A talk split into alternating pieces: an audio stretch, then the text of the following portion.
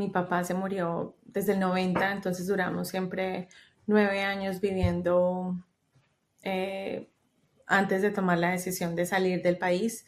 Yo pienso que ella estaba esperando porque sabía que no iba a poder pagar la universidad.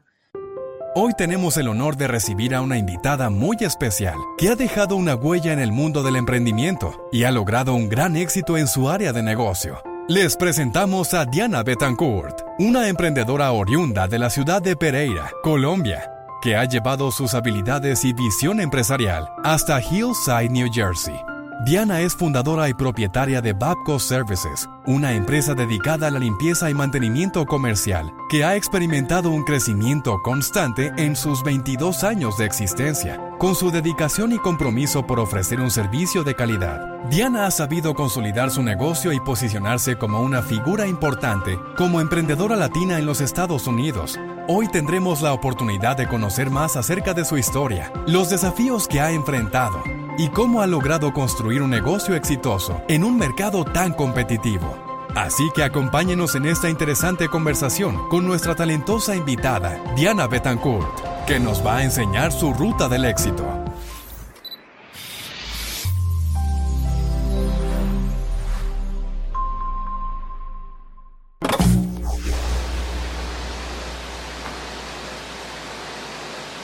Bienvenidos a otro episodio de La Ruta del Éxito. Hoy tengo el honor y el placer de estar con Diana. Diana, ¿cómo estás? Bien, gracias, Ricky. Eh, un placer verte aquí con nosotros. Eh, hace poco estuvimos en el evento del Latitude en Miami para todos los emprendedores latinos. ¿Qué te pareció del nivel de gente, las conversaciones en, el evento? Es impresionante y se siente, la, mente se, se te abre, te inspiras demasiado escuchando tantas historias de, éxito, de, negocios que han crecido, de, esa perseverancia que tenemos los latinos cuando emigramos a otro país. Entonces fue demasiado inspirador. Sí, creo que a uno lo, infecta, ¿no? De todo eso. So, contame antes de adelantarme, contame de, tu vida, eh, de, dónde eres, eh, de tu vida antes de emigrar a los Estados Unidos. Contame esa historia. Em, soy de Colombia, Llegué en el 98 a este país.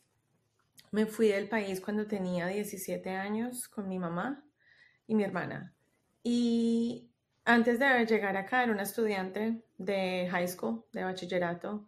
Entonces mi, vida viviendo allá terminó ahí, cuando me gradué del, colegio. ¿Tu sueño era ser, me, me, habías comentado, detrás de cámara odontóloga? Sí, yo quería ser odontóloga, quería estudiar para ser odontóloga. ¿Y qué fue ese motivo eh, que decidiste venir a los Estados Unidos? O si te trajeron, porque a mí también, a mí me trajeron mis padres, ¿cómo, cómo fue esa razón por la que vinieron para aquí? Pues mi mamá estaba pasando por un momento financiero difícil. Mi papá se murió desde el 90, entonces duramos siempre nueve años viviendo eh, antes de tomar la decisión de salir del país. Yo pienso que ella estaba esperando porque sabía que no iba a poder pagar la universidad mm. en Colombia, entonces tomó la decisión de traerme para acá a estudiar inglés, según ella, pero terminamos quedándonos y hicimos vida acá.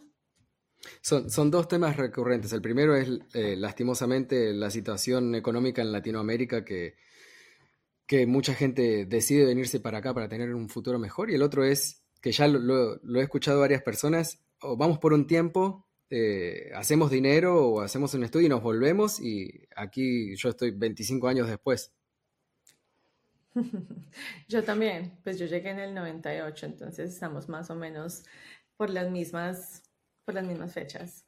Sí, yo también. Sí, pero ese, fue la, eso fue, esa fue la, la manera en que íbamos a venir seis meses y después nos devolvíamos y empecé a estudiar inglés, pero en mi caso, el haber vivido en Colombia, haber vivido lo que era la inseguridad, la falta de estabilidad, no solamente emocional por la violencia, sino también la falta de estabilidad económica o de oportunidades. Al llegar acá y experimentar eso otro que no conocíamos, que yo no conocía en mi país, fue lo que hablábamos ahora de que se te abre la mente, te inspiras, te, te infectas de, esa, de esas oportunidades y ya no miras hacia atrás, ya es como la, la meta es tan alta y que aunque tengas las metas, sabes que las oportunidades existen, solamente tienes que perseguirlas y trabajar fuerte y sabes que los vas a tener. Es una seguridad que el país y la cultura aquí da que en Colombia no la tenía o no lo sentía. Eh, sí, lo, lo, mismo pasábamos en Argentina, que uno podía trabajar fuerte, trabajar duro y, se hundía más. Y en este país uno trabaja y, se ven los, los frutos, ¿no? contame, eh, Diana adolescente, eh, haciéndose la transición a, ser adulto, que, ¿cómo fue tu vida? ¿Cómo fue tu adaptación cuando llegaste a este país? ¿Fue fácil? ¿Fue difícil? ¿Y, cómo fue tu camino hasta, me voy a adelantar un poco, hasta llegar a tener la, compañía de limpieza? Pues Ricky, yo te cuento que mi adolescencia fue muy aburrida.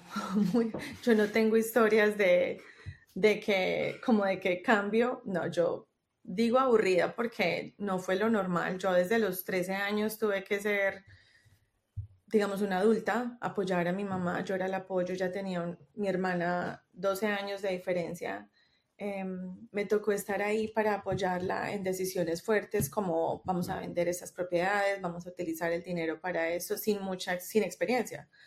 Em, entonces, nunca fui una adolescente normal que cometió errores o que estuvo, tomó trago o hizo en fiestas. Fui demasiado como un caballito mirando solo, esto es lo que tenemos que hacer y esto es lo que me tocó. Em, cuando llegué a este país y me tocó empezar a trabajar, como nunca había trabajado, siempre fui una niña mimada y cuidada. Em, no fue fácil, pero sabía que era lo que tenía, como que no, no fue, nunca me dio depresión, siempre sabía que quería más y quería estudiar, siempre me ha gustado estudiar y me puse muy fuerte a estudiar inglés, a quedarme en ese mundo más salir del comfort zone, salir de lo que para mí era normal, que era hablar español y buscar amigas que me hablaran español, yo quise salir y, empezaba conversaciones con el que fuera y me equivocaba muchísimo eh, y se burlaban de uno, pero yo, yo misma me hacía la, la, psicología mental de que si yo no me equivocaba, yo siempre lo veía como cuando uno va a aprender a montar bicicleta. Si tú no te caes, no vas a aprender. Entonces nunca, nunca le puse cuidado a esas cosas y me tiraba a aprender inglés. Y yo creo que más o menos fue un año cuando yo ya empecé a sentir que por lo menos podía juntar frases. Después de estudiar tanta teoría y juntaba frases y entonces me equivocaba y yo me acuerdo tanto que yo siempre decía, yo no sé cómo se dice en inglés, pero les trataba de explicar cómo fuera y me hacía entender. Eh, el negocio llega muy rápido porque yo empiezo, cuando yo estoy estudiando inglés, empiezo a limpiar eh, apartamentos en un área de, de, New Jersey que estaban desarrollando todo lo que era, aparte de edificios y comunidades de apartamentos como familiares, al otro lado de Manhattan. Eh, entonces, llega muy rápido porque creo que más o menos en seis meses le conozco a mi esposo y él tenía sus amistades, obviamente, y él, aunque hablaba poco español, era muy poco el español que hablaba. Entonces yo, como fuera, trataba de que nos entendiéramos. Éramos novios en ese momento solamente. Entonces él me ofrecen un contrato porque yo hablaba español, pero yo tenía 18 años en este momento. Cuando ofrecen un contrato para... Mm, para, coger las áreas comunes de, una propiedad y ya tener un empleado. Entonces me meto, lo hago sin tener experiencia y, y, me, y, trataba de escuchar mucho los consejos de las personas que ya lo habían hecho. Entonces aprender de los que ya sabían, de los que ya habían recorrido ese trayecto, de los que ya... Y aún así cometí muchos errores, pero para mí fue lo más fácil o lo más inteligente para mí en ese momento y lo que me ayudó fue pegarme de un pez más grande para crecer con ellos. Entonces crecí con mis clientes, em, ese, ese pez al que yo le digo que eran, que eran mis clientes o lo que, lo que después se volvieron amigos muy, muy especiales para mí, crecían ellos y yo a la misma vez crecía haciendo esos servicios que nadie más quería hacer. Eh, eran cosas difíciles porque empecé a hacer apartment turn, que era entrar a mm. los apartamentos y volverlos a dejar como nuevos. Entonces vivía gente ahí, eran muy sucios, había momentos de, de llorar por desespero porque no sabía yo qué hacer, eh, ya había dado un precio, entonces poco a poco es empezar a, a aprender con la experiencia y, y, pues mira, yo de un contrato y un empleado o, empezar yo sola, ya son todos estos años donde se convirtió en mi carrera y donde se convirtió en, en una, una estabilidad para, para muchas familias, no solamente para la mía, sino para mi equipo y sus familias. So, a, tus 18 años, si, si comprendí bien, fue cuando iniciaste, iniciaron Babco o, hubo una transición para después abrir esa compañía? Porque, wow, estoy sorprendido, eh, como que ganaste tiempo, empezaste bien eh, early, ¿no? Eh, a los 18 años, súper joven. Sí, nunca, a los 18 años, sí. Yo no, solo era trabajar, de lunes a domingo, trabajar, estudiar, por muchos años. Em, era solamente eso, no, no hubo momento de fiesta o de o de rumba o de sacar espacios para, siempre fue súper enfocada en lo que estaba haciendo. Y aunque había momentos donde era difícil porque veía a mis amigas em, en su, pues disfrutando sus 20, disfrutando sus, sus últimos años en la universidad, yo no tenía eso. Pero ahora, cuando ya lo miro, siento que el 100% valió la pena. Amo como lo que hice, la trayectoria, cómo pasaron las cosas, creo que así debía de haber pasado. Y, mm, y, sí, tenía 18 años cuando empecé en eso, a los 19 empezamos, mi esposo, mi esposo y yo nos casamos cuando yo tenía 19 años, eh, muy joven, sí, pero en ese momento era, se sentía que era, que era lo que era, ¿cierto? Éramos los dos muy enfocados en lo mismo, trabajábamos eh, muy fuerte en la empresa y en ese momento se llamaba Premier Cleaning. Eh, la, empezamos nombrando Premier, hacíamos construcción, pintura y limpieza. Entonces, cuando él consigue el trabajo de policía, ya él se va más o menos a los dos años, dos, tres años se va como a hacer eso. Y yo me quedo con la empresa, todavía mi inglés no estaba tan fuerte, pero ya teníamos clientes ya me tocaba coger el teléfono y contestarlo. Entonces, eh, fue lanzarme a, sin miedo de, equivocarme.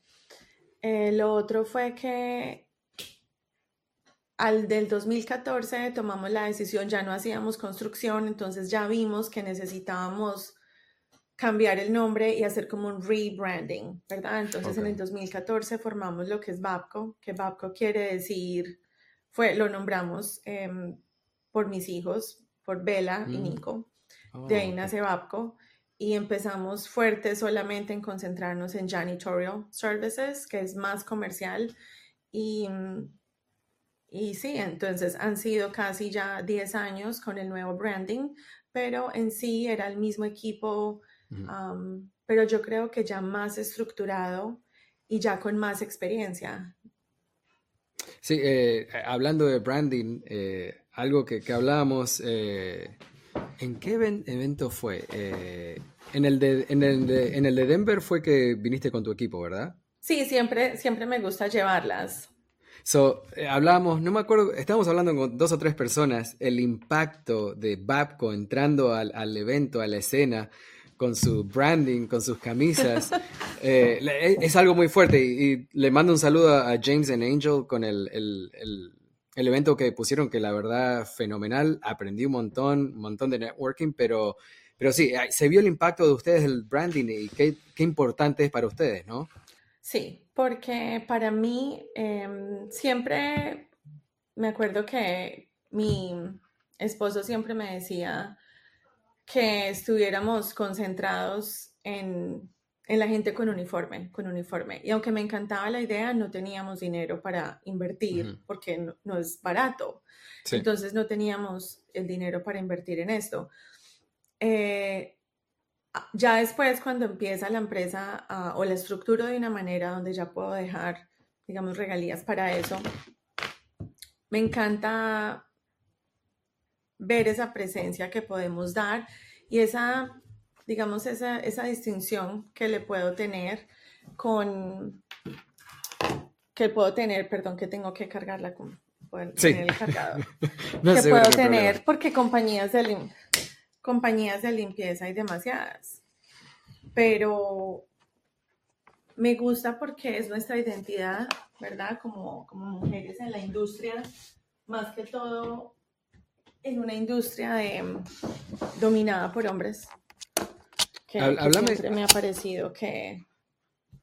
Te, iba a preguntar, háblame de esa parte, porque eh, sí, me imagino que para las mujeres es, es más complicado, ¿no? Tratar de, hacer ese breakthrough en la industria que, que, está dominada por hombres. Sí, yo por mucho tiempo no sabía, no sabía cómo lo hacían, no sabía por qué no me daban los contratos, no sabía por qué no sabía por qué no me daban los contratos, no sabía por qué se lo daban a, los, a otros, a empresas más grandes. Y poco a poco, cuando empecé a estudiar y aprender de otras personas, me empecé a dar cuenta que, pues, era, tenía que tomar algo que nos, nos hiciera diferentes, ¿verdad? Tenía, y para mí el branding fue muy importante, porque siento que pasamos de ser, de que nos, me vieran como una simple niña que estaba limpiando casas ya creo que subí como de estatus el, el, enfocarme en lo que era el branding, en que donde se viera, se viera el nombre de Babco. Em, porque ya eso no es un juego, para mí no era un juego y yo, no, yo quería que me vieran más seria en lo, en lo que yo me quería enfocar y quería que yo sabía que estaba, yo tenía hijos pequeños ya en este momento, entonces para mí el ir a happy hours o hacer networking era muy difícil. Mi esposo trabajaba en las noches y yo quería estar era con mis hijos. Entonces yo me sentaba con mi equipo y yo, ah, perdimos otro, o no nos dieron este contrato porque se lo mm. dieron a esta empresa. Y yo sabía que esta empresa gastaba tanto en networking. Se iban a partidos de Yankees o estaban en, en haciéndole sponsors a, a tantos lugares. Y yo, aunque daba precios más económicos, aunque trataba de, de dar precios y dar quotes y dar no me salían, no me salían los contratos. Y yo, yo le echaba tanto cabeza, yo, ¿cómo vamos a cambiar esto? Porque es que yo no le puedo dar a estos clientes lo que los otros clientes están dando, que es irnos para un Yankee Games. Yo, yo lo veía que yo no iba a dejar a mis hijos un domingo para irme a tratar de conseguir unos contratos o invertir mi tiempo en eso. Yo no quería eso.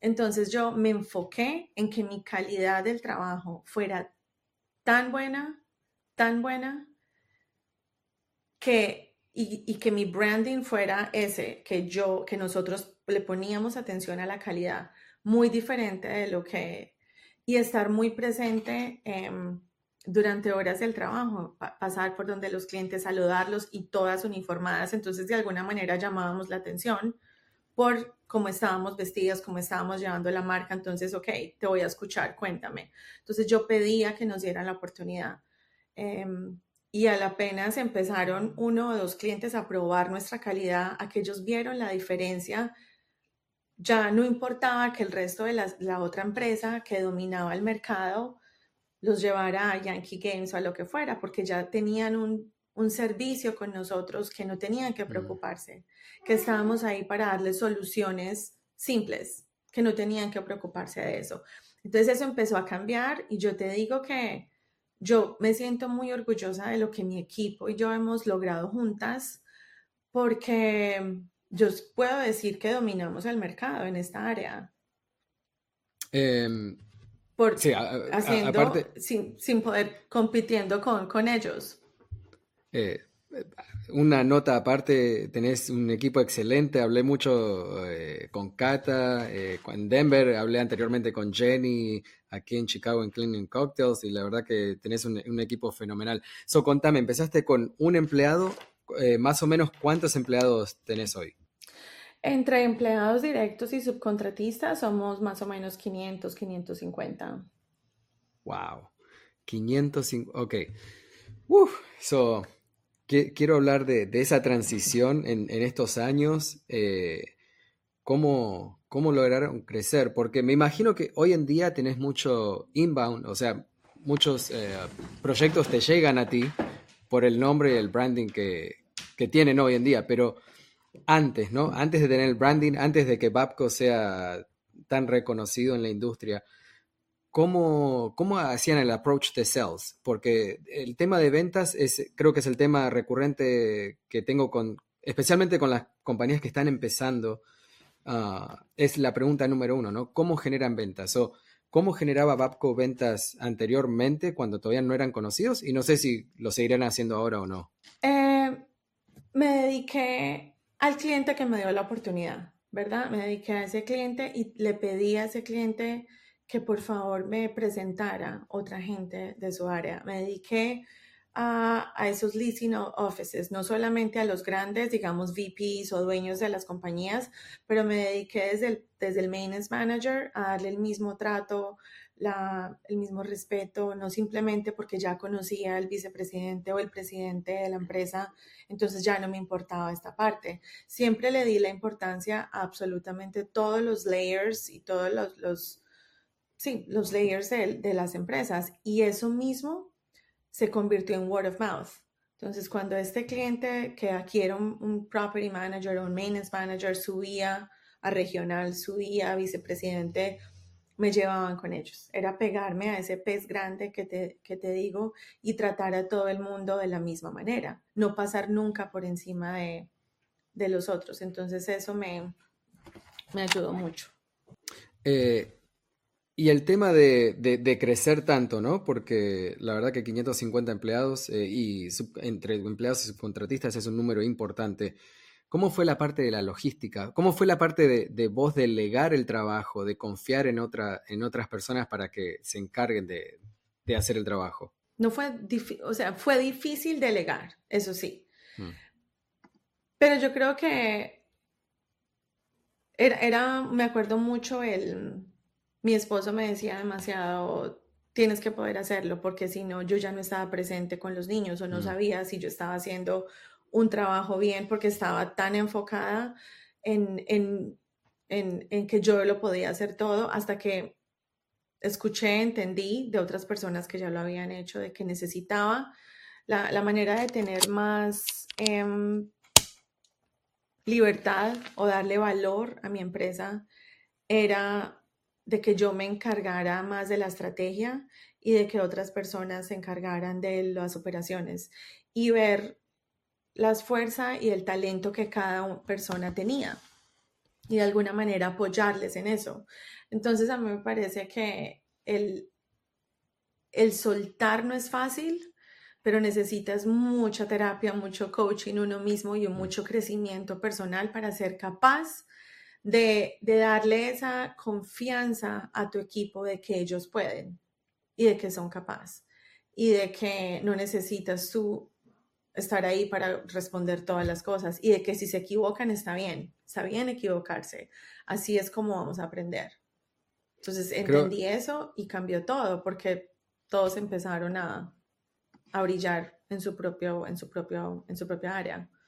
Creo que algo muy importante que dijiste fue eh, identificar el talento en la persona, porque a veces eh, me, ha pasado que uno contrata a una persona para X trabajo y resulta que que no rinden en ese trabajo, pero rinden en otra posición. So, creo que uno de los talentos que, los líderes de la compañía necesitan es poder identificar el talento en, las personas y ubicarlas en el mismo lugar, ¿verdad? Sí, eso sí, encontrarlo. Y muchas veces, em, yo siempre lo he dicho que cuando tengo una persona que es hard worker y es responsable, llega a trabajar todos los días, se levanta, le des las ganas de trabajar, pero le pusiste un trabajo, no tiene buen liderazgo, no sabe ser jefa.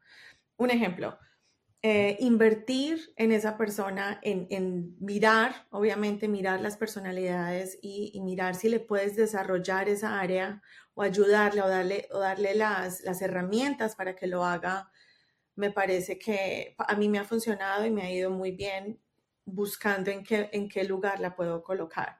Em, sí me ha tocado despedir personas o salir de personas, pero yo creo que cuando la persona no es responsable o, se le nota la falta de interés, con eso sí no, no puedes trabajar. Pero si la persona es responsable, pero simplemente tienes cosas que debes de moldear, me ha gustado mucho invertir en su crecimiento personal porque a la misma vez trae y aporta a la empresa esa lealtad que, creaste porque invertiste en ellos. Entonces, no solamente creces la organización, pero es como ayudar a mil personas o a cien personas a dar un paso, un paso a la vez, todos, en vez de simplemente decir, no, esta no me sirve, cojo esta y doy, doy, mil pasos, los doy más rápido porque necesito a esa otra persona. Yo invertí demasiado en, en crecer, digamos, más despacio, pero la sostenibilidad y, el balance y, el, y, la estabilidad para mí es importante. Entonces, esa estabilidad em, es lo que ha creado como em, relaciones muy fuertes con mi equipo. Eh, es muy importante lo que dijiste de invertir, invertir en, el equipo y en uno, ¿no? Eh, creo que anteriormente mencionaste de, buscar coaching, mentors. Es algo muy importante que, a mí me pasaba que cuando tuve mi primer negocio no, no, no entendía el valor de eso. Es más, me hacía sentir como que no. Si busco un coach, si busco un mentor, es como que no sé lo que estoy haciendo. Y hay que ser honestos con, uno mismo. Exacto. Hay que ser honestos con uno mismo, ¿no? Y háblame, háblame eh, de crecer esta compañía, eh, porque ya están en, un size eh, muy importante, en el balance de, la familia y el trabajo, porque es, no es fácil, y más la gente que está mirando de afuera, cuando uno va a un evento, que hace networking, que está conociendo gente, tomando quizá un cóctel porque está hablando de negocios y de afuera se ve como, oh, they're just having fun, pero no, ahí me salió el inglés, se están divirtiendo, pero pero en realidad eh, es como que uno está trabajando 24/7, ¿no? Son las relaciones que uno establece. So, eh, contame, contame, Diana, de algún momento que hayas tenido, eh, si es que lo tuviste, muchos lo tenemos, que dijiste, no, me cansé de esto, estoy perdiendo clientes o estoy cansado de lidiar con este tipo de empleados o lo que sea, dijiste, se termina esto, me voy a hacer otra cosa. ¿Tuviste algún momento así? Y si lo tuviste, ¿cómo lo superaste? Sí, me sentía muy desmotivada, me sentía muy desmotivada, sentía que por más que trabajara y trabajara fuerte, no había ese crecimiento porque los clientes no, no llegaban. Eh, y sí dije, ¿será que simplemente me salgo y consigo un trabajo? Y ahí fue cuando tomé la decisión de participar en eventos, conocer de otras personas cómo lo hacían. Y ahí me cambió la perspectiva. Entonces estaba haciendo cosas mal, estaba haciendo, estaba muy cerrada en lo que yo pensaba que era correcto y mm, ahí me cambió la perspectiva, conociendo y escuchando a otras personas.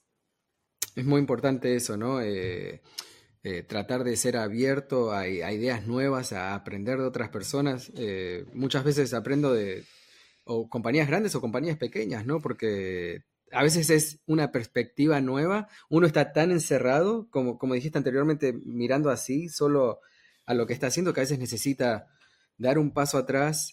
como un eh, caballo, como con las, los, los tapa ojos de los caballos, así. Sí, exacto, exacto. Um, ok, so tengo dos preguntas más. Ah, yo sé que estás muy ocupada, te quiero dejar ir, pero tengo dos preguntitas más. Eh, una muy importante que es para los latinos eh, aquí en Estados Unidos que quieren ser, em, quieren ser emprendedores, que quieren abrir su negocio, pero no saben, no saben cómo empezar, le falta ese, esa patadita inicial para aventarse y comenzar su negocio, de limpieza o de lo que sea. ¿Qué, ¿Qué, mensajes le podrías dar a esa persona ya con casi 20 años, digamos, más o menos de experiencia eh, teniendo tu negocio? ¿Qué mensajes le podrías decir a ellos? Yo creo que el, que el tener un enfoque y un, un norte, cuál es tu idea, qué es lo que tú quieres lograr. Tú tienes que mirar el, el por qué quieres lograr algo, porque el simplemente hacer dinero, pues lo puedes hacer con un trabajo y ya. ¿Qué es lo que tú quieres lograr y cuáles son esos motivos que te empujan a eso? Tenerlo muy claro, tener esos valores muy claros. Eh, cuando ya sepas que quieres ayudar gente, quieres hacer dinero o quieres ser el más poderoso, mirar qué es lo que te, te empuja para tenerlo muy, muy claro. Y pegarse cuando uno no tiene oportunidades, como decir en mi caso, que yo no, no venía de una familia con mucho dinero y no, no tenía oportunidades acá, no tenía un ejemplo de otros empresarios que me... Em, era pegarse de un pez gordo y hacer esos trabajos que nadie más quería hacer, tratar de ser diferente para poder que, que se te haga más fácil la, la, vida en ese momento. Venga, yo aprendo de alguien más y venga, yo hago algo que, que, es muy difícil conseguir, volverte, buscar un servicio un trabajo, una manera de algo que, que sea difícil conseguir en el mercado. Sí, muy, importante el tema recurrente de aprender, de estar dispuesto, ¿no? A veces es abrir nuestra mente y estar dispuesto a aprender de otros. Y la, última pregunta que te tengo es eh, quizá un poco más complicada, porque es muy parecida, pero es diferente. Un mensaje para los latinos que están en su país en este momento, en Latinoamérica, que no, la están pasando bien y están pensando en, emigrar a, otro país, eh, probablemente Estados Unidos. ¿Qué, mensaje le darías a esa persona ya desde el año 98 que, te viniste? Yo me vine en el mismo año, eh, hasta ahora el 2023. ¿Qué, mensaje le darías a ellos? Eh, yo creo que es lo mismo, el, tener muy claro qué es lo que uno quiere en la vida. Eh, si tú simplemente quieres tener dinero, pero, tener, pero no trabajarla fuerte, pues no te va a funcionar, menos en este país. En, en, la experiencia que yo tengo en Estados Unidos es, si tú vas a llegar y tú la quieres lograr, eso es de lunes a domingo sin descansar hasta que por lo menos lo logres y puedas decir, ya puedo, o sea, como ya puedo descansar un fin de semana. ¿Por qué? Porque somos muchos los latinos que estamos tratando con ese mismo pensamiento de salir adelante. Entonces, si un latino llega a este país y dice, no, es que yo trabajo solo de lunes a domingo, o de lunes a sábado, o de lunes a viernes, o solamente trabajo en este horario, pues la competencia es muy grande y te vas a quedar atrás. Entonces, cuando tú tienes claro qué es lo que quieres y sabes qué es lo que, va, qué es lo que estás dispuesto a hacer, y lo tienes clarísimo, tú lo vas a llegar a hacer, o sea, lo vas a poder hacer. Pero cuando tú llegas acá es como que sí, me gusta el dinero o no me gusta la estabilidad, pero entonces no lo tienes claro, qué es lo que quieres y qué estás dispuesto a hacer, te vas a quedar atrás, porque aquí los que estamos en este país, los que nos quedamos en este país, somos como un breed diferente a los que toman la decisión de esto no es para mí. Entonces los que estamos acá y los que estamos en esta pelea fue porque fuimos diferentes al, al otro 99% de los latinos que llegan y simplemente se quedan en lo mismo, ¿verdad? Los que llegamos a, a tener ese sueño americano y esa estabilidad es porque la dimos toda. Oh, qué, qué, qué hermoso mensaje. Diana, una mujer líder de latinos aquí en Norteamérica. Te quería agradecer de todo corazón. Gracias por estar con nosotros, por compartir tu historia, tu mensaje. Muchas gracias por estar hoy con, con nosotros.